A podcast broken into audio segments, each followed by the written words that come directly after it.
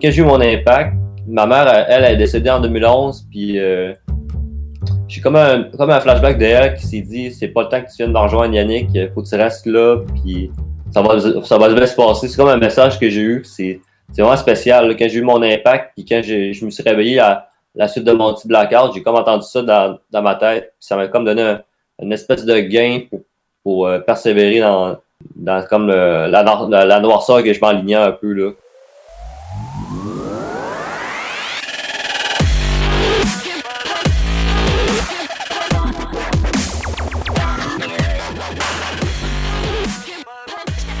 La vie d'aventure et les activités de plein air comportent des risques et certaines personnes, malheureusement, le découvrent à la dure. Elles ont alors à faire face à l'adversité. Notre invité aujourd'hui, le cinéaste Yannick Limary, revient de loin grâce à une détermination du tonnerre et une résilience inspirante. Ici Jean-Sébastien Mascotte, vous écoutez L'Appel de l'Aventure, votre balado plein air. Ce 16e épisode de L'Appel de l'Aventure est présenté en collaboration avec le fabricant de vêtements, de chaussures et d'accessoires plein air Arcteryx de même que par la boutique Paga Québec, votre spécialiste des sports nautiques. Fidèle au rendez-vous, comme à l'habitude, l'aventurier Sébastien Lapierre. Salut Sébastien. Salut Jean-Seb. Content de te retrouver pour ce nouvel épisode. Content aussi de pouvoir présenter enfin cet entretien avec Yannick Limary. Ben oui, hein, ça faisait longtemps qu'on en parlait, ça faisait longtemps qu'on voulait lui parler comme adepte de ski hors piste tous les deux. Euh, ce qui lui est arrivé, ça nous a beaucoup touchés. Effectivement, on vous propose donc le récit d'une journée en montagne qui a bien mal tourné et sa suite euh, plus inspirante. Mais avant, on marque le retour de Joanie Saint-Pierre à l'émission. Oui, et puis aujourd'hui, elle vient nous parler euh, d'un nouveau projet qui lui tient à cœur. Elle va nous parler de l'Académie des explorateurs Vaolo. Et avant de se jeter dans l'action davantage, j'aimerais que tu reviennes sur une froide controverse qui a secoué ou qui secoue le monde de l'exploration polaire. Oui. Tu es impliqué là-dedans, là. Ben oui, impliqué euh, plus ou moins. Euh, c'est la fameuse histoire de Colin O'Brady. Euh, vous vous rappellerez l'an passé qui avait revendiqué le titre du premier homme à effectuer la traversée de l'Antarctique en solitaire. une traversée qui était, disons-le, écourtée, là, 1500 km seulement.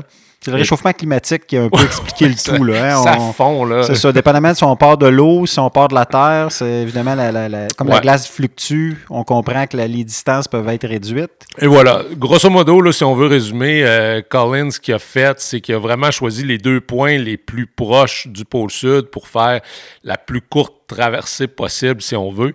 Euh, puis en faisant ça, ben, euh, on va un peu jouer dans les termes techniques. Qu'est-ce que la banquise? Qu'est-ce que le continent? Euh, d'où on devrait vraiment partir et terminer. Et tout ça, ben, depuis ce temps-là, on en parle, on en parle, on en parle. Et puis les, euh, les opinions divergent. Et là, il y a une petite guerre qui s'est enclenchée entre le National Geographic et Colin O'Brady. Fake news fake news qu'on rapporte. Euh, donc, euh, un auteur du euh, National Geographic a, écrit un article sur cette fameuse expédition-là, comme quoi c'était pas vraiment la première vraie traversée, qu'il y avait beaucoup de détails qui n'étaient pas dits, d'autres qui étaient déguisés un peu. Surtout que ça avait été présenté comme une mission pratiquement impossible. donc, il y a eu, bon, ça a été traité par beaucoup de médias généralistes. On pense au New York Times, il y a eu des articles, de, de, longs articles de, documents Beaucoup de gros joueurs médiatiques avaient embarqué dans l'histoire, sans dire dans, les, les sornettes d'O'Brady, mais dans, certains détails, mettons, qui avaient tourné les coins ronds un peu. Ben, en fait, tu l'as dit, le, nom de l'expédition au départ a comme un peu euh, fait grincer des dents beaucoup de personnes. Euh, il n'y avait rien d'impossible dans ce que lui a accompli. Euh, il se comparait à d'autres traversées qui étaient très différente de ce qu'il a fait. En plus, qu'il a utilisé une, genre de route qu'il y a en Antarctique pour s'aider vers la fin. Donc, il y, a, plein de petits détails comme ça qui, mis bout à bout, faisaient en sorte que euh, c'était pas vraiment la pure vérité ce qui, euh, ce qui nous racontait. Puis c'est un peu comme si on comparait un ananas avec une pomme. Là. À peu près, oui, à peu près. et puis, bon, ben, euh, l'auteur, c'est ce qu'il dénonçait et ça n'a pas fait le bonheur de, du principal intéressé, euh, tu comprendras bien, qui a envoyé toutes sortes de lettres au National Geographic, à l'auteur lui-même, des mises en demeure et tout. Demande de rétractation. demande de rétractation. Par la suite, Colin O'Brady a été invité à euh, à une émission, euh, ben, une balado. Euh, puis encore là, ça a été de, Joe Rogan. De Joe Rogan, pas n'importe laquelle. Et M. Rogan, n'étant pas un spécialiste, s'est laissé un peu aiguiller par Colin O'Brady sur, sur les, les, fake news. Et c'était encore une fois un peu déguisé à l'avantage de M. O'Brady. Donc, euh, suite à ça, ben, tous les, euh, les grands noms de, de l'exploration polaire, euh, on pense à, à, Mike Hornborg Osland, Conrad Anker, il y en a plein. Là. Ah, la liste est longue. Lars, Eric Larson. Eric Larson, Eric Phillips, que j'ai eu la chance de rencontrer en Antarctique, qui est le président de l'Association des guides polaires. Sébastien Lapierre. Oui, lui, je le connais moins. mais euh, quand même, est quand même signataire. Tu été demandé, c'est l'élément qui m'a piqué ma curiosité notamment. Donc, tu as été approché pour euh, signer. Euh, ben, en fait, c'est ça. En signe de support à, à l'auteur du National Geographic.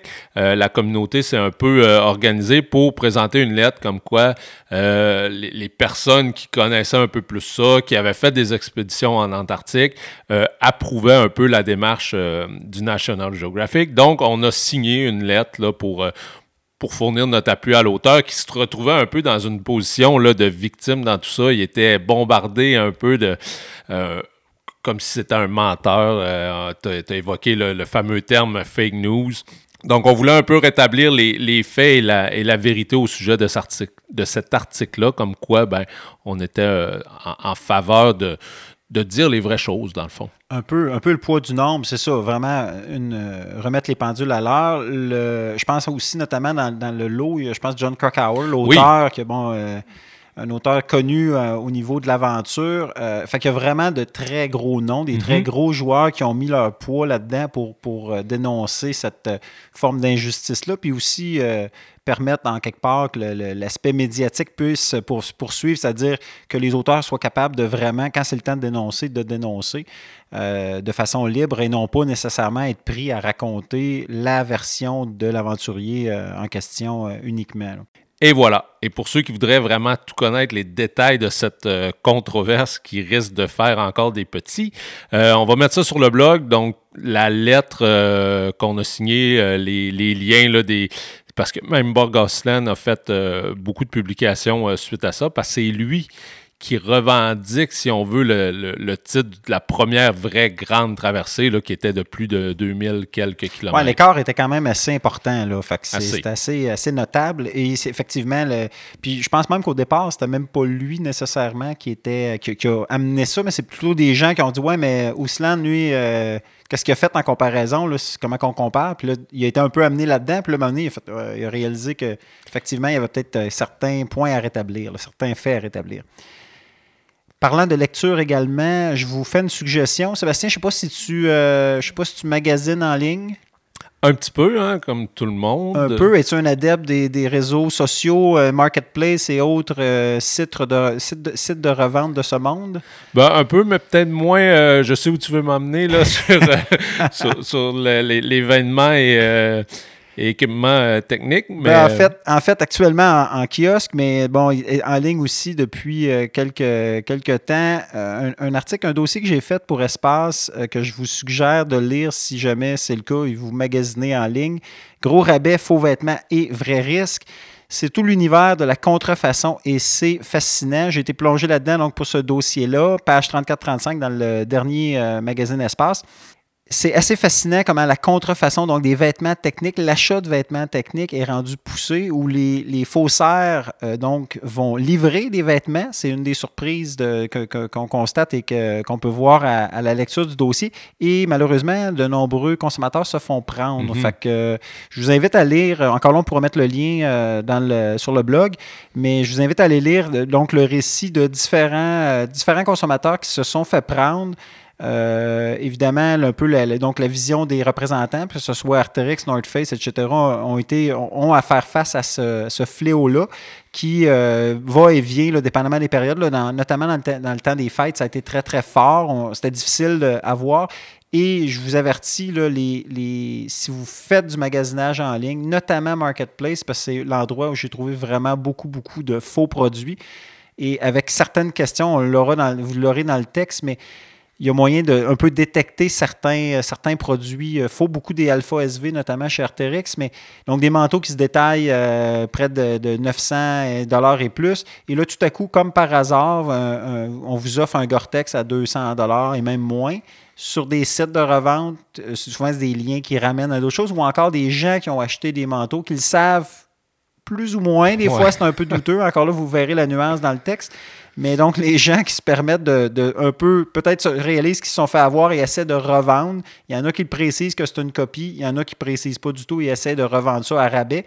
Fait que vous pensez que vous avez acheté un, véritable manteau en Gore-Tex avec le deal du siècle. Mais ça se peut bien que vous ayez acheté euh, ni plus ni moins qu'un sac, euh, un sac à poubelle. Donc, euh, à lire en, ce moment sur le site d'Espace puis dans le magazine aussi en kiosque. Comme quoi, quand c'est trop beau pour être vrai, c'est peut-être trop beau pour être vrai.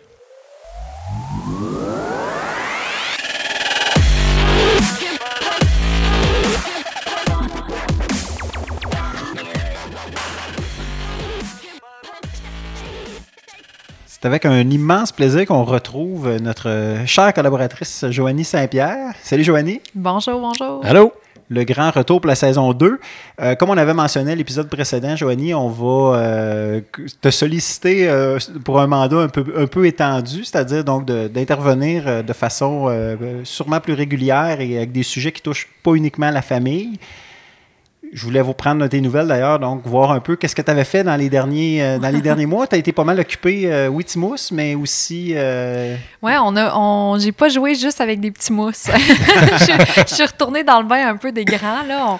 On, parle beaucoup de, de micro-aventure puis du désir de commencer autour de chez soi, apprécier sa cour arrière, mais, mais on, va se le dire quand même que des fois ça manque. Fait que mm.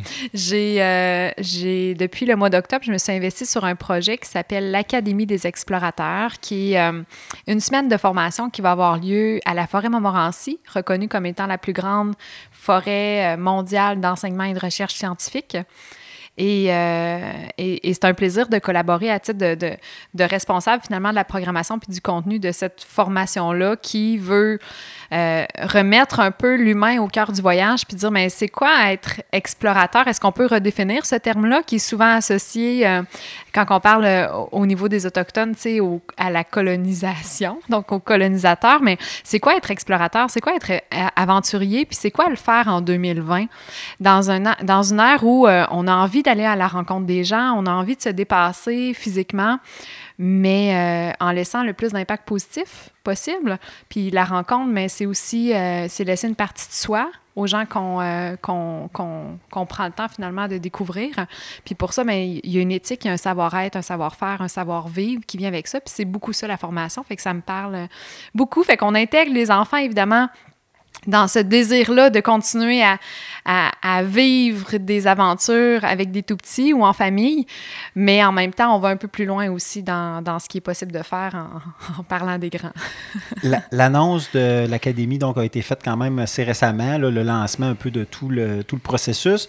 Euh, à travers ça, il y a Vaolo qui existe qui existait déjà, qui existe déjà. c'est la nouvelle. Euh, en fait, oui, l'entreprise qui porte, dans le fond, l'entreprise qui porte le projet. En gros, euh, le Vaolo, c'est une, une, une start-up d'innovation sociale qui vise à devenir la référence en matière de tourisme d'expérience. Donc, on dit un tourisme conscient à impact locaux positif, c'est-à-dire qu'on est dans une ère où on se pose la question de, de sur la pertinence de voyager. On a envie de voyager, mais est-ce que c'est bien de prendre l'avion ou pas? Est-ce qu'on veut aller à la rencontre des gens? Est-ce qu'on peut se permettre de voyager? Euh, là, il y a le coronavirus qui, qui rentre en ligne de compte. On n'en parlera pas aujourd'hui. Mais c'est des questions aussi sur... Euh, je pense que les gens ont de plus en plus de, de conscience sur leur impact environnemental, entre autres par prendre l'avion. Mais nous, on dit ce qu'on vit en voyage, mais c'est quelque chose qu'on rapporte au quotidien. Puis, puis dans une ère où on parle que prendre l'avion a, un gros impact carbone, mais on dit que c'est l'équivalent de 1,7% mais que nos actions au quotidien, dans, euh, dans nos choix de consommation, dans nos vêtements, dans, dans l'alimentation, dans la gestion de nos déchets, dans la consommation de nos voitures, la distance qu'on fait pour aller travailler, mais tout ça fait partie d'un impact beaucoup plus grand que de prendre l'avion. Donc, euh, on, on, on, a chez, chez Vaolo ce désir-là d'emmener une conscience aux voyageurs. Puis pour nous, ben, le voyageur, c'est un peu plus que juste se déplacer, mais c'est devenir un explorateur, c'est-à-dire de, de, prendre le temps d'aller à la rencontre des gens. Puis pour avoir un, un impact local le plus positif, ben, c'est de remettre la communauté locale ou le propriétaire d'hébergement hors sentier battu. Donc, on sort des grands centres, on veut, on veut répartir l'offre touristique mondiale.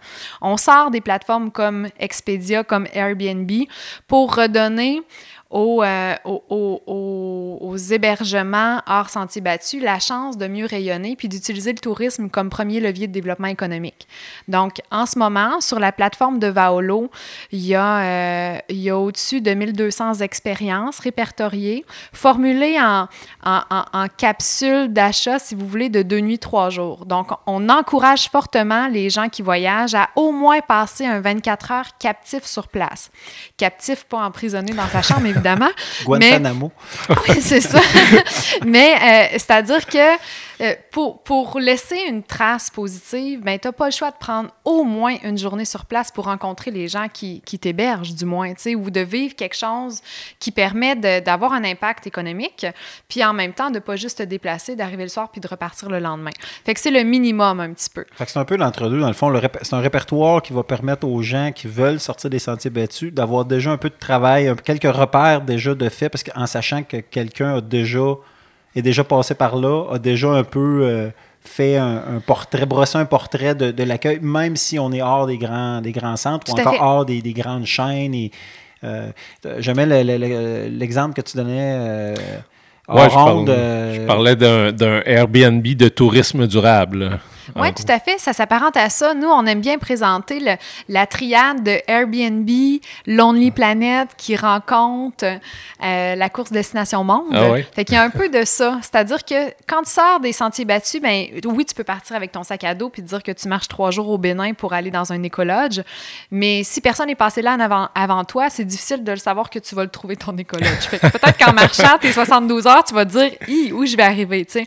Alors que si tu sais que quelqu'un qui est déjà passé, tu as un ami, ben, déjà, ça peut te donner envie de, partir par toi-même. Fait que c'est une belle base pour voyager de façon peut-être plus autonome, mais en ayant un contact local puis en vivant avec les gens un peu plus.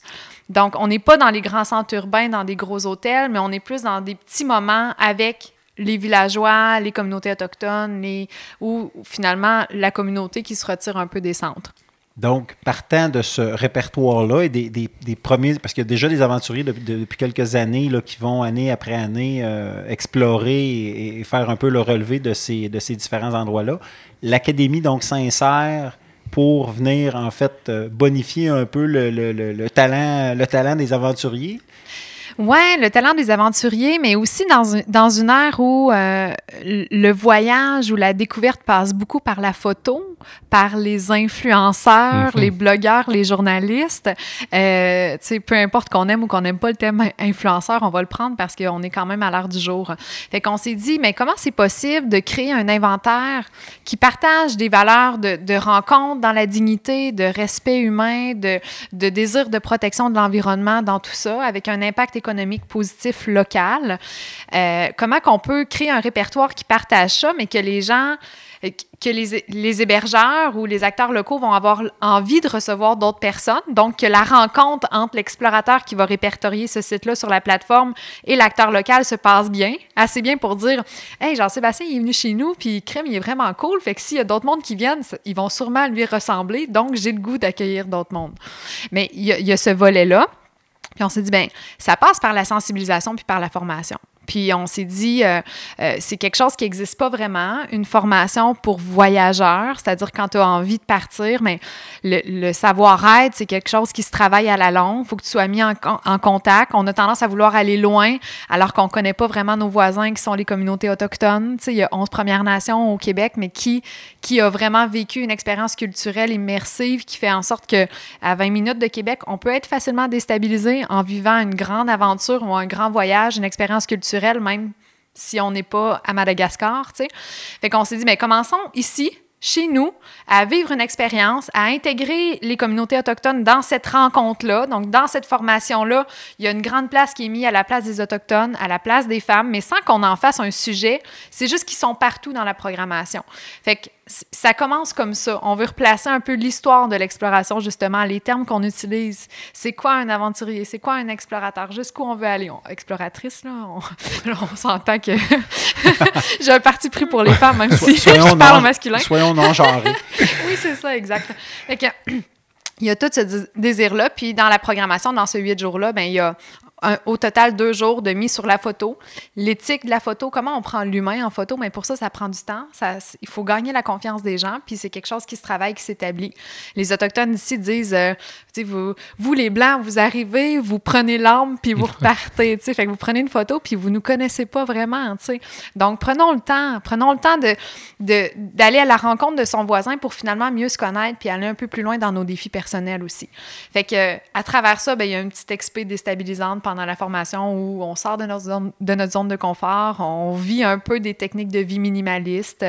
On a euh, Frédéric Dion qui est là aussi pour parler des techniques de feu, Samuel Ostigui avec, euh, avec les abris, avec la psychologie de l'aventure aussi.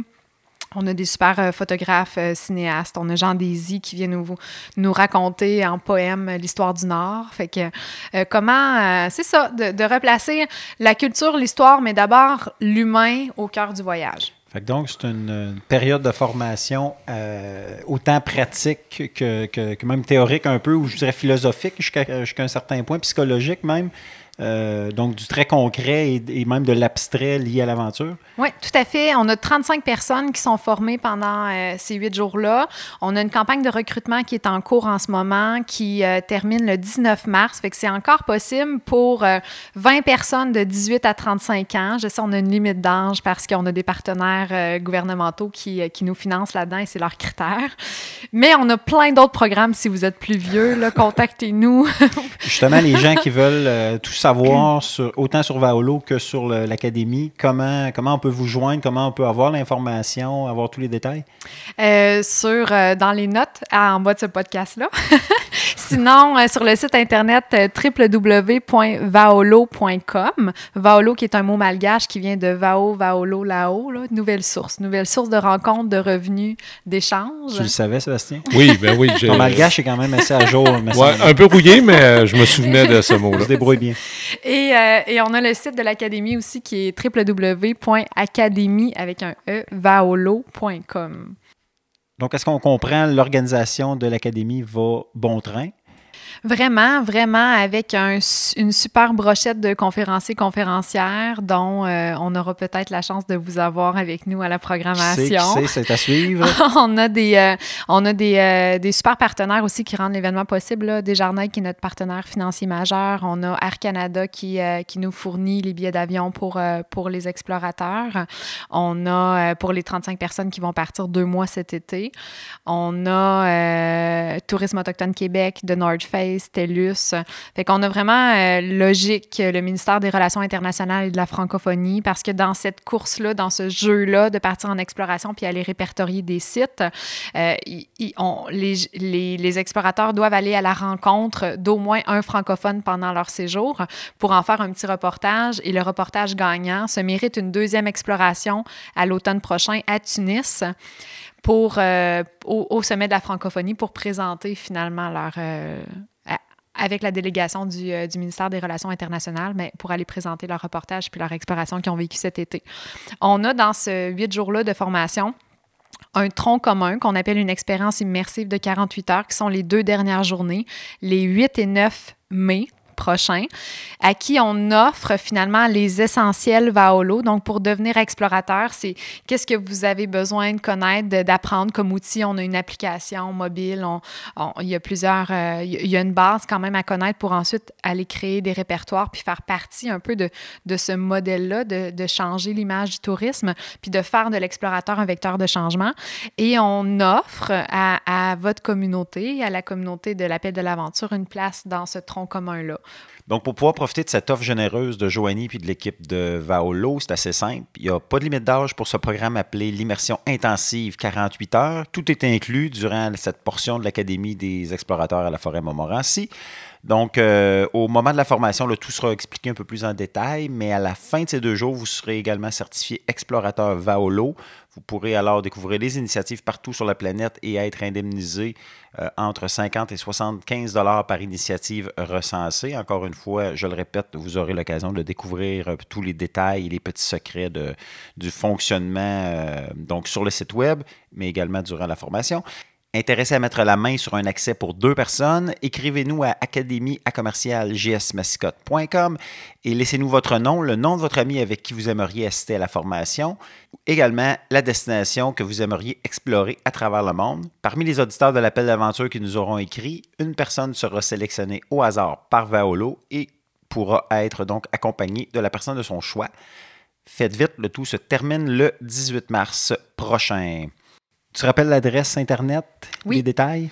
www.academievaolo.com. Vous allez retrouver toutes les, euh, toutes les informations, le banc des experts, euh, la programmation générale qui, est très sommaire avec euh, les grandes catégories de, sujets par jour. Puis il va y avoir de plus en plus de détails à venir au courant des prochaines semaines. Excellent. Bien, merci infiniment d'être là, Joanie, et heureux de te voir de retour. Au plaisir de poursuivre avec vous.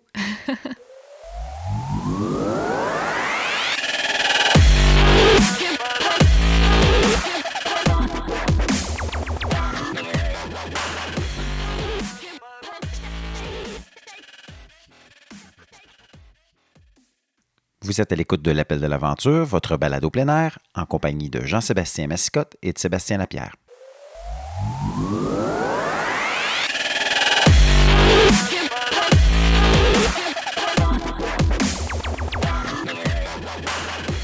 Yannick, très heureux de t'accueillir à l'appel de l'aventure. Euh, on ne se connaît pas personnellement. Euh, puis, mais bon, on suivait par les réseaux sociaux, etc. Moi, je, je, je pense Sébastien aussi, on, suivait déjà tes, euh, tes, réalisations comme cinéaste, cinéaste d'aventure. Notamment, je pense entre autres, tu as tourné avec la gang de Québec Connexion. Exactement, ouais. Fait que tu avais fait quand même pas mal de, de, de réalisations dans l'extrême et dans le, dans le sport d'action.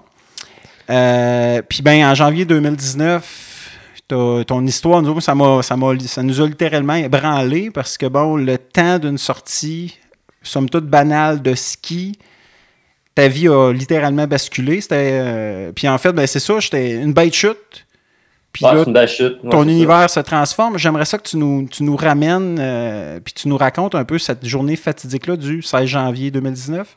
Moi, dans le fond, j'étais en tournage avec groupe de personnes, il y avait Dylan Page, Gabriel Gokaya, puis Daphné Morin, je me trompe pas. Puis euh, dans le fond, c'était un tournage pour mec. On faisait comme euh, une XP de trois jours au Mont-Édouard, dans, la haute route, hein, dans le backcountry. Puis là, tout allait bien. Première journée, on skinait, puis on ridait. C'était pas les meilleures conditions. C'était pas comme de la, je pas dire, de la fresh power comme d'habitude. C'était un peu plus venteux, compact, les conditions. Donc là, on arrive, euh, c'était le mercredi, euh, deuxième journée de split. Là, le vent se lève, tout. Puis là, on, on prend nos shots comme d'habitude. Puis euh, l'avant-midi, ça, ça allait super bien. Euh, puis là, l'heure du lunch, on se prépare tout. Euh, là, du lunch, le caméraman. Ben là, dans le fond, c'est vraiment drôle parce que normalement, moi, je suis plus comme caméraman. Je suis moins figurant. Puis, on voulait comme, euh, dans cette vidéo-là, montrer un peu plus la diversifiée culturelle, dans le fond. Puis, euh, je suis quand même rider, mais tu je suis pas un pro en snowboard. Je suis comme un, un amateur, puis j'aime le plein air, puis tout. Puis, il y avait une espèce de petite bosse, comme un genre de petit cliff. Puis, tu sais, je l'avais raidé une couple de fois, là, le secteur de la grive. Puis, euh, là, là, Dylan, il se place pour euh, pogner la shot. Puis, il dit, ah, il y a un beau, beau petit cliff, c'est pas le faire, Yann. Puis j'ai comme hésité un peu parce que j'avais pas vu les. Un peu c'était quoi le landing. Puis les conditions, c'était comme du. C'était vraiment dur quand même. Là, fait que je me suis aligné, j'avais un espèce de feeling. Puis tu dirais que j'ai fait un petit jump, puis en dedans, j'ai comme coté, semi-coté un, un edge, mettons, euh, puis je suis parti sur le dos, puis j'ai pogné un arbre directement. ça, ça, a vraiment chamboulé rapidement là, la situation en tant que telle. Est-ce que sur le coup, instantanément, tu sais qu'il y a quelque chose qui ne marche pas? ouais, là, j'ai, là, c'est arrivé. Là, j'ai comme fait un genre de mini blackout de une, à deux secondes. Puis là, là j'ai, je me suis comme réveillé, puis j'ai fait, hein, Là, ils me disent, ah, Yann, ça va? Genre de loin. Il dit, ouais, mais il y a vraiment un problème, là, je suis plus capable de bouger. Fait que là, c'était la situation. Euh, ça a été vraiment un moment lourd, je pourrais dire, pour euh, l'équipe. Tout le monde était là, puis était. Ah, ça a pris comme ça prend une couple de secondes avant de réaliser que la situation était vraiment grave. Là. Fait que puis moi, en tant que tel, euh, tu sais, euh, j'étais tellement sur l'adrénaline, pas l'adrénaline, mais j'étais comme vraiment comme passé d'un vape un peu, puis j'étais conscient, tu sais. Je me rappelle comme c'était hier mon accident, puis euh, c'était assez une, bonne aventure, là. Ouais.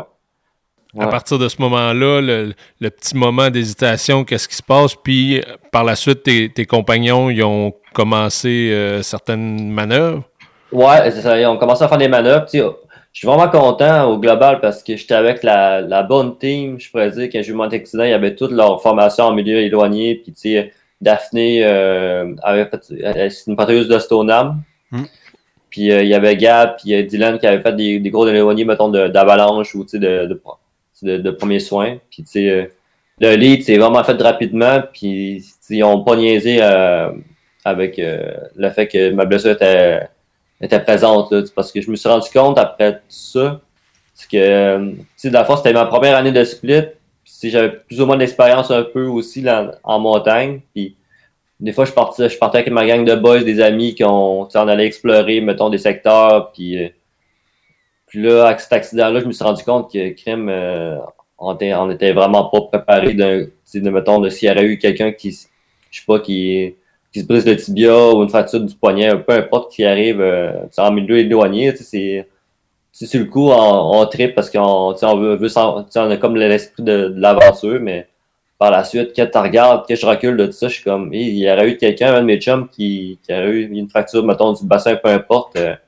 je sais pas, je sais pas comment j'aurais fait pour sortir de là, tu sais, ou problème de réseau, peu importe comment c'est comment c'est justement organisé donc la suite des choses, comment ça a pris de temps. J'imagine donc à, partir du moment où tu, dis que tu sens es plus capable de bouger, ils, te gardent en place, euh, ils te demandent justement de, de te garder immobile.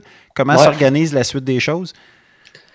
là, ils m'ont mobilisé, ils ont, ils ont, ils ont, Gab était allé chercher comme la civière en haut le kit de colis cervical, ils m'ont installé ça, mais tu sais, j'étais vraiment en dessous d'un arbre, fait que là, tu sais, que le cou fracturé, puis tu sais, on savait, savait pas trop c'était quoi l'ampleur de, cette fracture-là non plus. On savait que mes membres bougeaient pas, mais tu sais, euh, ça a été quand même complexe, tu sais, à, à sortir de là, d'enlever mon sac à dos, mon casque, pour libérer, pour, mettre de l'espace, pour mettre de la colis cervical, puis tout.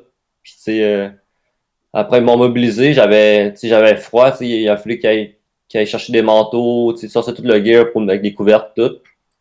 Puis on a attendu peut-être. Euh, je ne me trompe pas, l'accident, c'est arrivé vers une heure et demie, directement après l'heure du dîner. Puis euh, je suis sorti du bois, il était 4h30. J'étais en bas de la station à 4h30. Quand même, ouais. malgré le fait que tu dis que vous étiez plus ou moins organisé, euh, c'est quand même rapide vu les conditions dans lesquelles vous étiez. Là. Vraiment, tu sais, que la team que j'étais, tu sais, il était là, mais entre-temps, Dylan il a appelé euh, la station que les secouristes s'en viennent avec les skidoo puis euh, la traîne puis tout. Fait que, tu sais, ils m'ont...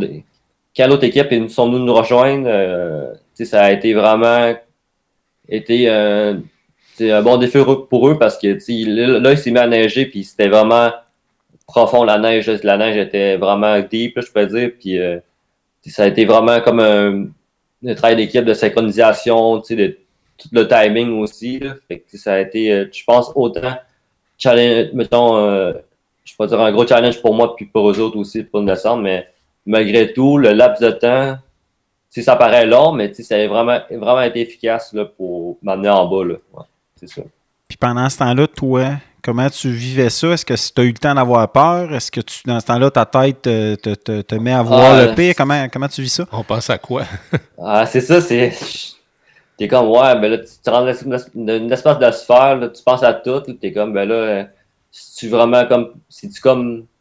Euh, si tu comme ça sur le sport toute ta vie, tu vas-tu rester paralysé? Tu vas-tu comme reconnaître des fonctions? Tu ne sais pas trop. C'est un peu comme un peu dans le néant. C'est spécial parce que c'est un peu cliché ce que je veux dire, mais c'est comme quand j'ai eu mon impact, ma mère, elle, elle est décédée en 2011, puis euh, euh, j'ai comme. C'est en tant que. J'ai comme un, comme un flashback d'elle qui s'est dit c'est pas le temps que tu viennes d'en rejoindre Yannick, faut que tu restes là, puis ça va, ça va bien se passer. C'est comme un message que j'ai eu, c'est vraiment spécial. quand j'ai eu mon impact, puis quand je me suis réveillé à la suite de mon petit blackout, j'ai comme entendu ça dans, dans ma tête, ça m'a comme donné une espèce de gain pour pour euh, persévérer dans, comme la, la, noirceur que je m'alignais un peu, là, comme je pourrais dire. Quand tu dis que tu n'étais pas capable de bouger, euh, aucunement, ni main, ni rien? Ou que... Ni rien, c'est ça. Je suis capable de parler, mais tu sais, mon, mon système était vraiment comme vraiment faible, puis je pouvais. Il y avait vraiment rien qui bougeait. Là, ça. OK. Le, le pronostic ou en fait la blessure plutôt, c'était quoi finalement exactement que tu as eu? Euh, moi, c'est une fracture du niveau cervical. Euh, c'est la vertèbre C6 qui a été fracturée puis a comprimé ma voie épinière. Euh, j'ai, il appelle ça, euh, je pense, une fracture de la C6 puis une sublimation, de la C7 puis une mini fracture de la C5. Fait que là, ça a comme. OK. Ça, ça a vraiment, vraiment écrasé là, avec l'arbre, l'impact. Là, ça, ouais. Tu disais donc le collier tantôt, euh, on comprend qu'il y avait du matériel de secours. Euh, fait qu'encore là, dans ta malchance, tu as été chanceux de, de, te trouver évidemment bien, bien encadré avec des, amis compétents, mais aussi dans un environnement où c'était quand même relativement euh, organisé là, ouais, vraiment, du côté du Je suis content que ça soit arrivé quand même dans, le monde, que, comme je disais tantôt, que je partais avec, des, avec mes chums en, en backcountry, puis on tu sais, mettons, des, des kits de premiers soins, mettons, c'était pas trop des, terrains avalancheux, mais tu sais, on n'avait pas de civière, tu sais, on avait, tu sais, on n'était pas prêt à ça s'il arrivait de quoi de même, là, tu sais. Ça, ça, ça, aurait été, mettons, hermétique ou, je sais pas trop, là. L'évacuation, donc, par la suite, c'est fait comment? En traîneau avec les motoneiges? Entre, ben, la fois, ils m'ont descendu comme un rappel avec des cordes quand, mettons, dans le secteur où c'était vraiment comme dans le sous-bois, euh, avant de de, de prendre la, sortie de, de, secours, je peux dire, pour le, avec le skidoo. Puis par la suite, ils m'ont mis dans, dans, le traîneau avec le skidoo pour aller euh, en bas de la montagne euh, dans, dans, la, salle de patrouille, c'est ça. La suite, donc tu te retrouves à l'hôpital à quel endroit? Comment, comment s'est passé là, un peu l'arrivée à l'hôpital puis tout ça? Euh, là, dans le fond, quand je suis parti du Mont-Édouard, l'ambulance était là. Ma, copine, elle, elle, avait reçu le corps d'un des des patrouilleurs comme de quoi c'était j'avais un accident assez grave. Fait que elle est venue me rejoindre dans, l'ambulance pour prendre, la route de L'Anse-Saint-Jean à Chicoutimi en, ambulance.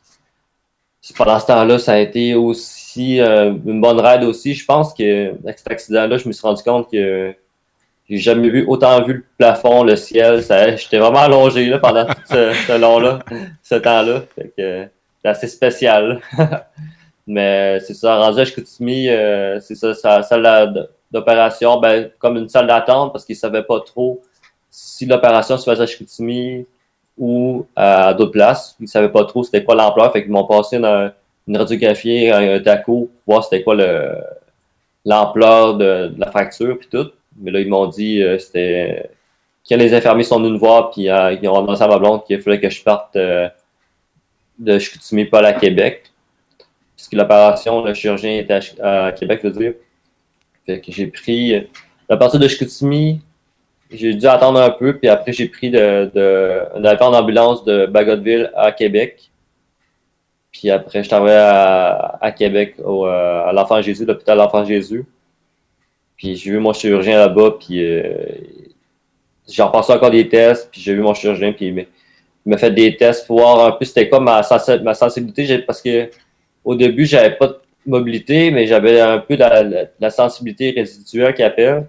Parce qu'au début, il m'a dit OK, euh, ta fracture, c'est une grosse ampleur, mais je vais faire un dernier test pour voir si si, es encore tes sens. Fait qu'il m'a il a pris une aiguille, puis il m'a comme piqué en dessous du pied pour voir si j'avais une espèce de, de, de, réaction. Fait que là, il m'a comme piqué, puis là, j'ai fait, hein, j'ai senti quelque chose. Fait qu'il m'a dit, OK, on, on t'opère à soir, là, c'est, ils disent que les champs de récupération, quand tu as, un accident comme ça, c'est quand la personne se fait assez rapidement, tu as plus de chances de récupérer.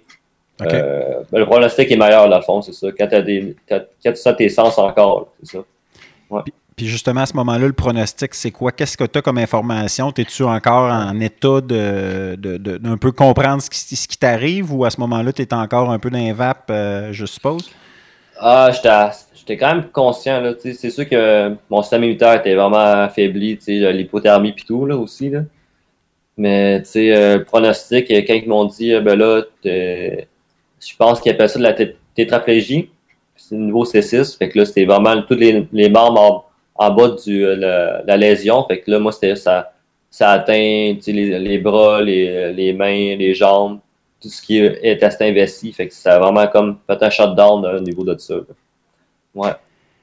À ce moment-là, quand, quand tu commences à comprendre ça, euh, comment tu comment tu, le vis? Est-ce que tu as le, es dans, dans, le moment pour réagir ou encore là, c'est, ça te dépasse? Puis, euh... Bien sûr, ça me dépasse, mais en même temps, j'ai comme fait confiance au système, euh, autant, tu sais, que je veux dire, je me dis, ah ben, ah, c'est arrivé, fait que là, je peux juste attendre de voir, de voir la suite. Là, je pouvais comme rien faire. Comme... Puis je savais aussi d'un sens que c'était gros ce qui m'arrivait, mais je pense de tomber dans le négatif, ça ça, m'aurait pas aidé. Fait que j'ai essayé de comme de, m'envoyer des bonnes, des bonnes zones positives dans ma tête pour comment ça ben aller, Yannick. Euh, euh, euh, l'opération sont là, les médecins sont des professionnels, puis tu verras. C'est sûr que l'opération, j'avais comme une espèce de, crainte au niveau de, tu sais, des fois, des opérations qui ça arrive, euh, c'est des bad luck aussi, c'est que ouais. il t'endorment, mais t'es pas l'opération, ça va mal, tu travailles plus. Fait que, tu sais, c'était mm. comme, je, savais pas trop dans quoi je m'alignais, tu sais. Je voulais vraiment que je fasse confiance aux spécialistes. Tes proches, eux autres, ils vivent ça comment? À ce moment-là, tu es entouré, ta blonde est descendue? De... Euh, ma blonde euh, était encore à, à Chicoutimi. Puis moi, j'étais parti en ambulance. Fait que, tu sais, ma, ma, la fois, ma, ma, blonde a appelé ma soeur. Puis le lendemain, euh, suite à l'opération, sont, sont, sont, venus me rejoindre à Québec. OK. Puis eux autres, ils vivent ça comment? Ils sont, j'imagine, ils sont inquiets? Ouais, ils sont vraiment inquiets. Ma, ma, ma soeur, elle, est massothérapeute, fait que, elle, elle, savait un peu plus c'était quoi l'ampleur, mettons, quand elle, elle, a su que c'est une fracture au niveau cervical, elle a fait oh, OK, là, c'est. La, game elle vient de changer, c'est pas juste un petit bras, mettons, disloqué d'épaule ou euh, un bras de cassé. Ou, euh. Puis ma blonde aussi, elle réalisait pas du fait que c'était gros aussi. Elle disait, mettons, OK, euh, il va avoir une opération, il va avoir un colis pendant deux semaines, puis il va revenir, mais c'était pas ça l'enjeu. c'était plus gros que, que ça. À l'hôpital, étais là combien de temps? Si on parle euh, avant, d'entreprendre, par exemple, les, bon, tu as eu des traitements par la suite, notamment à Québec, mais euh, cette partie-là, l'hôpital, ça a duré combien de temps? L'hôpital, ça, a duré environ, euh, je dirais, un mois. Moi, j'ai eu mon, accident le 16 janvier, je suis sorti de là peut-être le, le, 12 février. 12 février. 12-13 février. Puis, assez rapidement, tu as commencé à documenter euh, notamment sur les réseaux sociaux. mais c'est un peu comme c'est le même en fait qu'on a, bon, on a appris l'accident. Tu avais fait même une levée de fonds euh, pour t'aider parce que bien évidemment, tu es travailleur autonome. Euh, c'est être sur le dos, littéralement, c'est plutôt embêtant. Qu'est-ce qui t'a amené justement à vouloir documenter ça? Parce que pourtant, peut-être que tu avais bien d'autres choses à, à penser que de commencer à, garder, la, garder la caméra sur toi? je pense que la documentation, c'était autant, je pense, de, pour moi-même aussi, puis documenter pour les gens qui voient un peu ce qui, se passe quand une vie bascule un peu. C'est souvent, il y a des choses qu'on entend parler, mettons, en texte, mais je pense qu'en image, une image vaut mieux le mot. Je, me suis dit que c'est comme une épreuve à, mettons, à traverser, puis je trouvais ça important de montrer aux gens qu'est-ce qu'on peut vivre quand, quand, on, vit des moments durs comme ça. Il y a plein de cas dans le monde, mais je pense que dans ce cas-là, pour moi, c'était autant un défi personnel, puis de montrer aux gens qu'est-ce qui se passait aussi de, euh, pour ma adaptation, ou c'était quoi la suite. Ça. Là, on va, on va casser un peu le suspense. Tu es de retour sur pied. Oui. La réhabilitation se- se- se- a, a- a été longue et, et a bien été euh, jusqu'à maintenant. Euh, comment ça s'est passé justement? Donc, tu as été, notamment, tu as eu des traitements à Québec, je pense à l'Institut de l'Institut de réadaptation. Euh, comment, qu'est-ce, qu'est-ce que, comment tu peux nous, nous raconter ou qu'est-ce que tu peux nous dire sur cette euh, période-là, après ta sortie de l'hôpital? Ben, un peu à l'hôpital, j'ai commencé à, à faire de la physio, mais c'était moins intensif qu'à l'IRDPQ.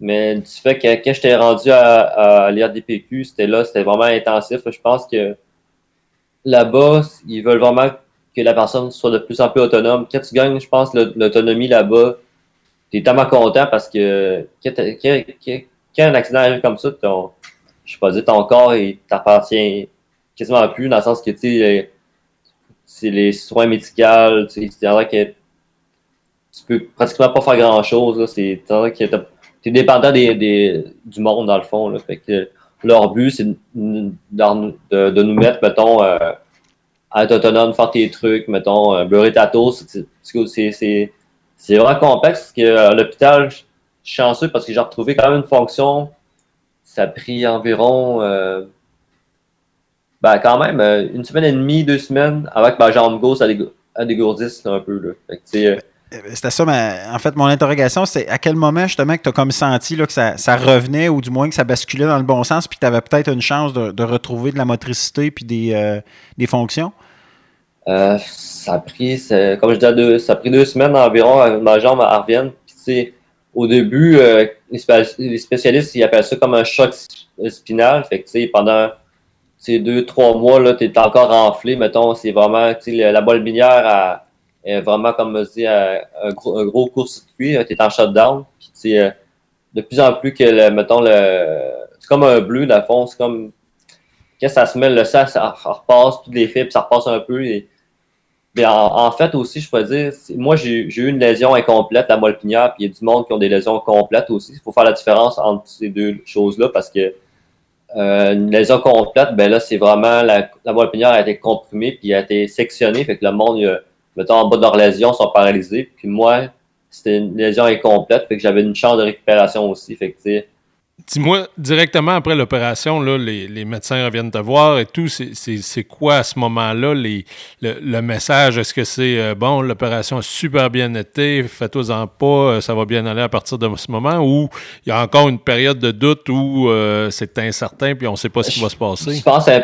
Je pense, que c'est incertain, mais je pense que quand ils ont su la chambre gauche s'est mise à dégourdir, là, il, était- il y avait une bonne nouvelle, mais je pense que euh, ils peuvent- les spécialistes ne peuvent pas se prononcer tout de suite suite à une opération, je pense, pour euh, peut-être se baquer ou peu importe aussi. Euh, mais ils se disaient que ils savaient un peu que j'allais pouvoir marcher, mais ils ne savaient pas à quel point si j'avais besoin de, mettons, d'aide, mettons, une marchette, une canne à- ou des, des accessoires à long terme. Mais quand ma jambe elle s'est mis à bouger, et là, ils, ils ont comme dit, OK, tu as des chances, mettons, de plus de d'en gagner des gains au niveau de tes fonctions, euh, mettons, de marche ou euh, c'est ça. Fait qu'on peut dire quasiment que ça a quand même pris un bon deux semaines avant que tu aies un signe là, vraiment encourageant pour dire euh, bon, là, je suis sur la bonne voie puis ça, ça va revenir. Ouais, exactement. Fait que c'est quand même une longue période de doute. Ouais, c'est ouais, c'est une longue période de doute. Puis, plus en plus les jours avançaient, là, ils m'ont dit je faisais de la physio, autant pour ma- les, les mains, euh, puis aussi de. Mettons, si je je des sessions de. Mettons, d'être euh, sur une. Mettons, je suis alité, puis des fois, il fallait que je sois assis euh, sur une chaise roulante pour. euh, mettons, circuler mon sang, puis tout. Puis, ça pris un certain temps. Avant, avant mon départ, ils, m'ont, ils ont réussi à me mettre debout sur un, une espèce de. Je connais pas c'est quoi la machine, mais ils m'ont. Ils ont pu me mettre debout euh, pour faire mes premiers pas, mais tu je faisais tellement des chutes de pression parce que mon corps comprenait pas, là, c'est ça. As-tu l'impression que ça a changé quelque chose? Parce que j'imagine passer, notamment les deux premières semaines qui devaient être excessivement euh, stressantes, inquiétantes, sans savoir ce qui allait arriver par la suite. Euh, notamment au niveau psychologique, as-tu l'impression que ça t'a, ça t'a transformé ou ça t'a de, de constater que peut-être tu pourrais euh, rester paralysé, que ça changeait ta vie euh, de cette façon-là? Ça t'a-tu transformé d'une certaine façon ou dans ta vision de la vie notamment? Euh, je pense que oui. Je pense qu'avant, je, pense que la, vie, ça va beaucoup trop vite. Ben, la, tout ce qui est médias sociaux, peu importe, là, euh, ça m'a fait comme réaliser que je pense que des fois, on veut trop faire les choses vite, mais je pense qu'il faut prendre le temps de, de comme savourer la vie puis tout. Puis ça, sais, quand j'ai du recul avec cet accident-là, je suis comme, bah, avant, peut-être j'étais trop euh, pressé à faire des projets, j'étais trop tête dedans, foncer, à faire des. Dans, foncer dans c'est bon aussi, mais je pense que ça m'a comme mis un stop aussi de, de, de, de me dire, OK, euh, euh, la, la vie, il faut, faut, faut, pas la prendre pour acquis, puis on sait jamais ce qui peut arriver le lendemain.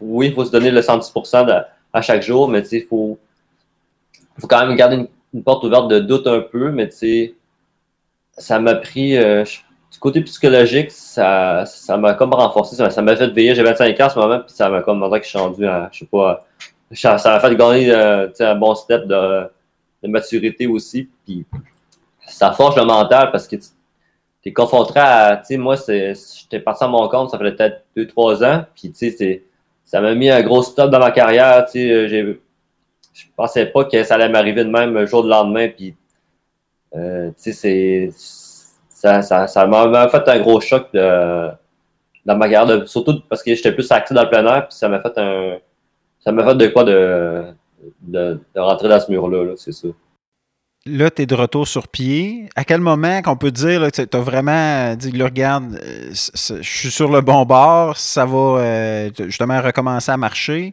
recommencer à travailler aussi. Ouais. c'est plus récent. Comment, comment ça s'est passé, cette étape-là, ces étapes-là? Tu parles pour commencer à travailler? Ben, commencer à travailler, puis aussi le fait de vraiment le reprendre un peu ta vie, euh, je te dirais une vie sans, sans, sans trop d'encombre de, euh, et de, de, conséquences un peu de cet accident-là. Je pense que quand j'ai quitté le monde médical après l'air des vécu, là, je me suis rendu compte que j'ai pris une espèce de break, je pourrais dire, là, parce que ah, de revenir chez nous dans mes affaires, ça m'a tellement fait du bien de ne pas d'être encadré, mettons, avec d'autres patients. Puis ça m'a comme donné une énergie de, je pense, de, recommencer à travailler aussi parce que ben, j'ai recommencé peut-être à travailler, ben, comme tu disais, avec les projets de, de Maradap, filmer ma adaptation, je pense à l'IRTPQ, de, de, je pense d'avoir ma caméra avec moi au centre d'adaptation, ça m'a aidé parce que j'ai pu retoucher, mettons, des boutons, puis à, à recommencer à avoir mon processus créatif un peu, puis de, de faire mes puis documenter ça. Puis le fait d'avoir eu ce but-là, ça m'a comme nourri à, à continuer à faire ce que j'aime. Puis, tu quand j'étais en réadaptation, euh, j'étais avec mes spécialistes.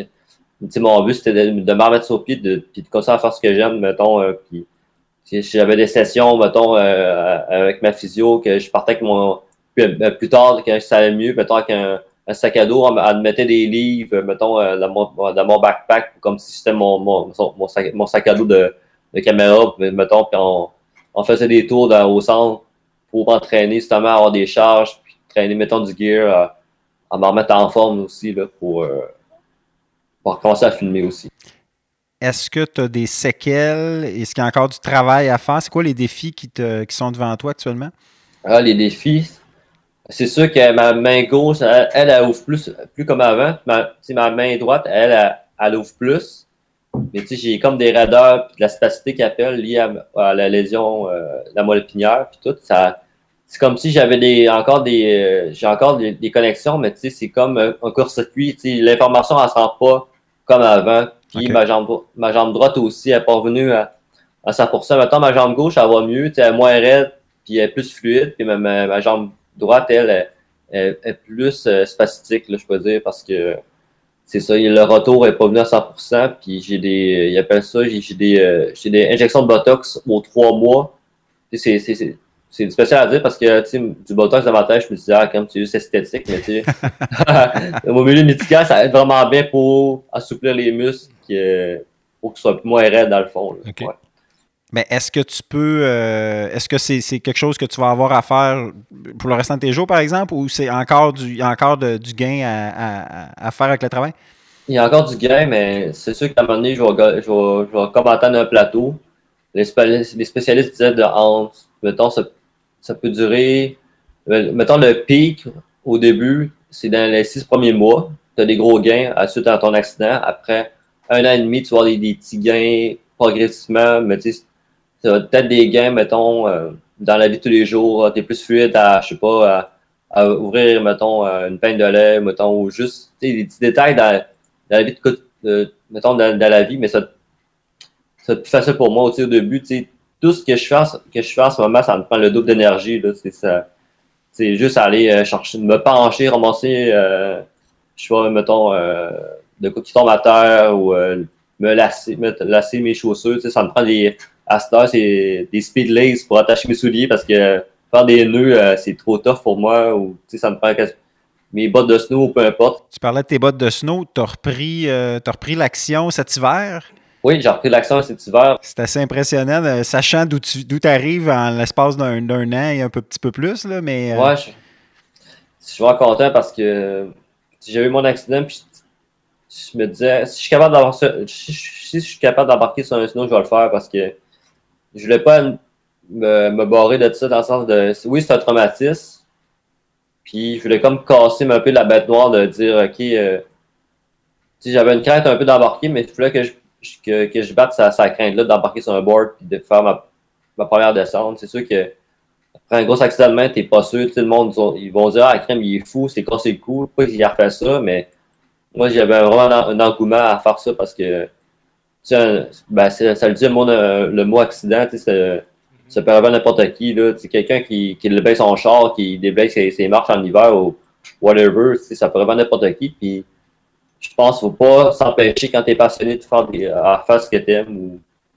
tout. Puis le fait d'embarquer mon bird, d'avoir ce feeling moi, ce que j'aimais de. Je, je faisais pas des gros trucs en snow, mais c'est le, le, feeling de le contact avec la nature, la neige, le, feeling de surfer, ça, ça, me fait tellement un gros smile en face. Je crois que je fais mes. À ça, je fais des petites runs chez nous, ça. Que c'est comme si je faisais une run dans, l'Everest ou peu importe. Si je suis capable de bien de ma vie euh, en faisant petit tour dans ma cour ou juste euh, explorer dans mon backyard avec ma blonde, avec mon chien, euh, mes chums qui viennent visiter.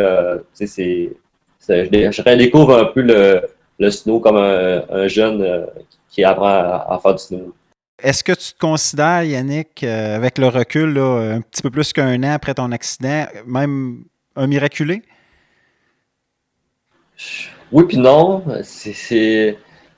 Je pourrais dire, c'est dur à dire. Oui, je me considère vraiment chanceux, mais je pense que toutes, les cartes étaient bien alignées, comme je disais, mettons, euh, je pense, autant du départ avec le Mont-Édouard, avec l'équipe de sécuristes, euh, la, la team qui m'a sorti du bois, euh, l'opération qui s'est faite vraiment rapidement, le, la, euh, tout, toutes les modèles, tout c'est bien fait. Là, je veux dire, euh, c'est tellement une bonne question. Je veux dire, expliquer ça, là, ça, je suis pas encore dire. Même, même, moi, des fois, je me rends même pas compte que j'ai, ben oui, que j'ai eu un accident, mais Jean-Sébastien, je sais pas comment te répondre à ça.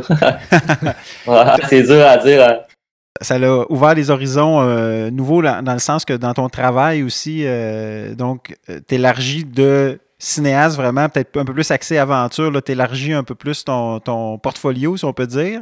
Oui. Comment ça se passe aussi de ce côté-là?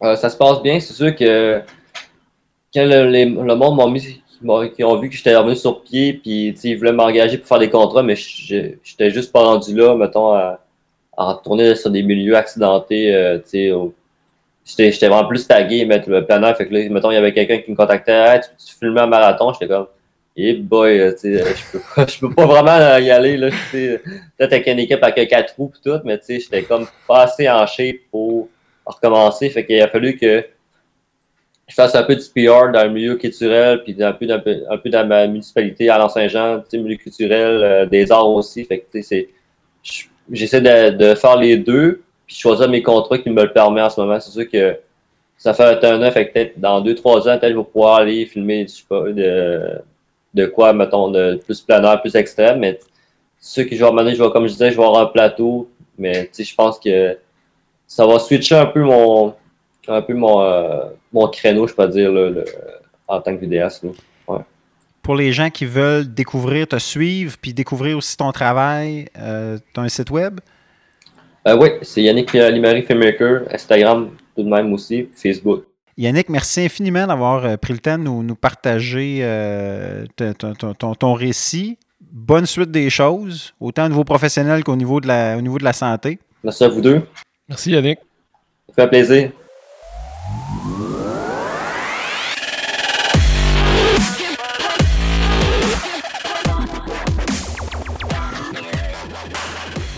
C'est ainsi que se termine l'épisode 16 de l'Appel de l'aventure. J'espère que vous avez apprécié. En conclusion, Sébastien, je regardais récemment les différentes statistiques de notre podcast, l'Appel de l'aventure. Oui. J'étais, euh, j'étais un peu estomaqué de voir qu'on est écouté euh, dans plus de 50 pays. À travers le monde, on est international. International, pas à peu près. Donc, évidemment, Canada beaucoup, États-Unis, la France, euh, l'Espagne, ça se promène un peu et là, ça descend. Même chose au niveau de à travers le Québec, là, plus de, de- d'une cinquantaine de villes. On s'entend qu'il faut prendre ça qu'un un grain de sel, évidemment, parce que, bon, dépendamment des systèmes d'exploitation sur lesquels vous, vous écoutez le podcast, ça peut fausser un peu les résultats, mais quand même, tout ça pour dire que les statistiques sont fort intéressantes. Merci d'être au rendez-vous. Pour les partenaires qui seraient intéressés à collaborer avec nous, c'est toujours la même procédure. Il y a une section sur le blog. Donc, euh, à l'appeldel'aventure.com, vous allez trouver une section partenaire. Vous pourrez par la suite avoir un peu le détail et nous, euh, nous faire signe. On est toujours, euh, intéressé à pouvoir développer euh, du contenu avec vous. Également, si vous avez aimé l'épisode d'aujourd'hui ou les autres épisodes, n'hésitez pas à les partager, à venir les commenter, donc encore une fois sur le blog ou sur les réseaux sociaux. Ici Jean-Sébastien Mascotte, chroniqueur plein air, Et Sébastien Lapierre, aventurier. Qui vous disent à la prochaine pour un autre épisode de l'Appel de l'aventure.